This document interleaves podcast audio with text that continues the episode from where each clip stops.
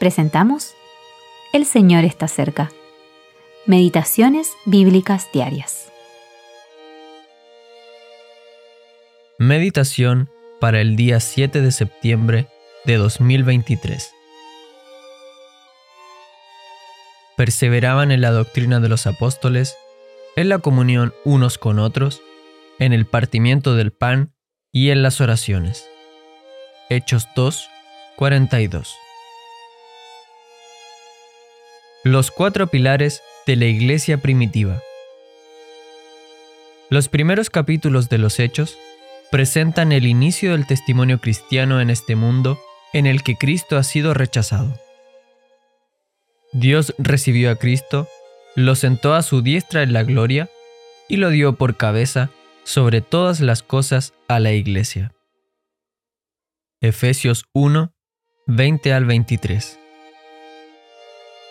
Cuando Cristo fue glorificado como cabeza, el Espíritu de Dios fue enviado desde el cielo. Hechos 2, 1 al 4. Los discípulos, llenos del Espíritu, dieron inmediatamente testimonio del poder de Dios.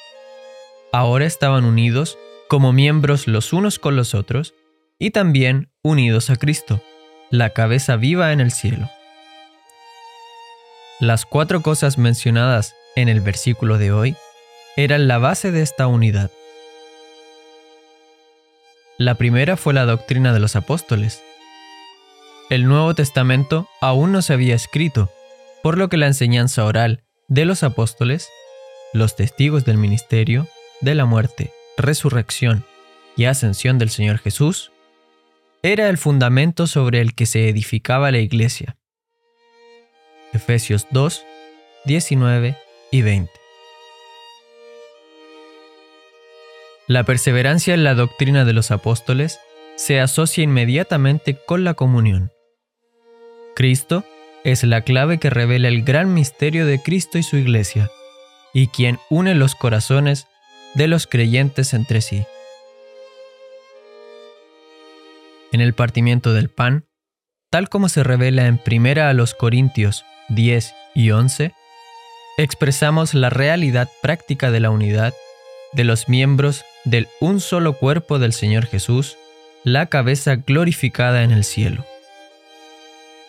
Por fe entendemos nuestro santo privilegio y el ferviente deseo del Señor de reunir a los suyos, a quienes ha comprado con su sangre, en torno a su persona cada primer día de la semana para hacer memoria de Él se menciona un cuarto y último punto, la importancia de la oración. Para mantener el equilibrio del testimonio cristiano, tal como se vislumbraba en sus inicios en la tierra, es esencial que dependamos absolutamente del Señor.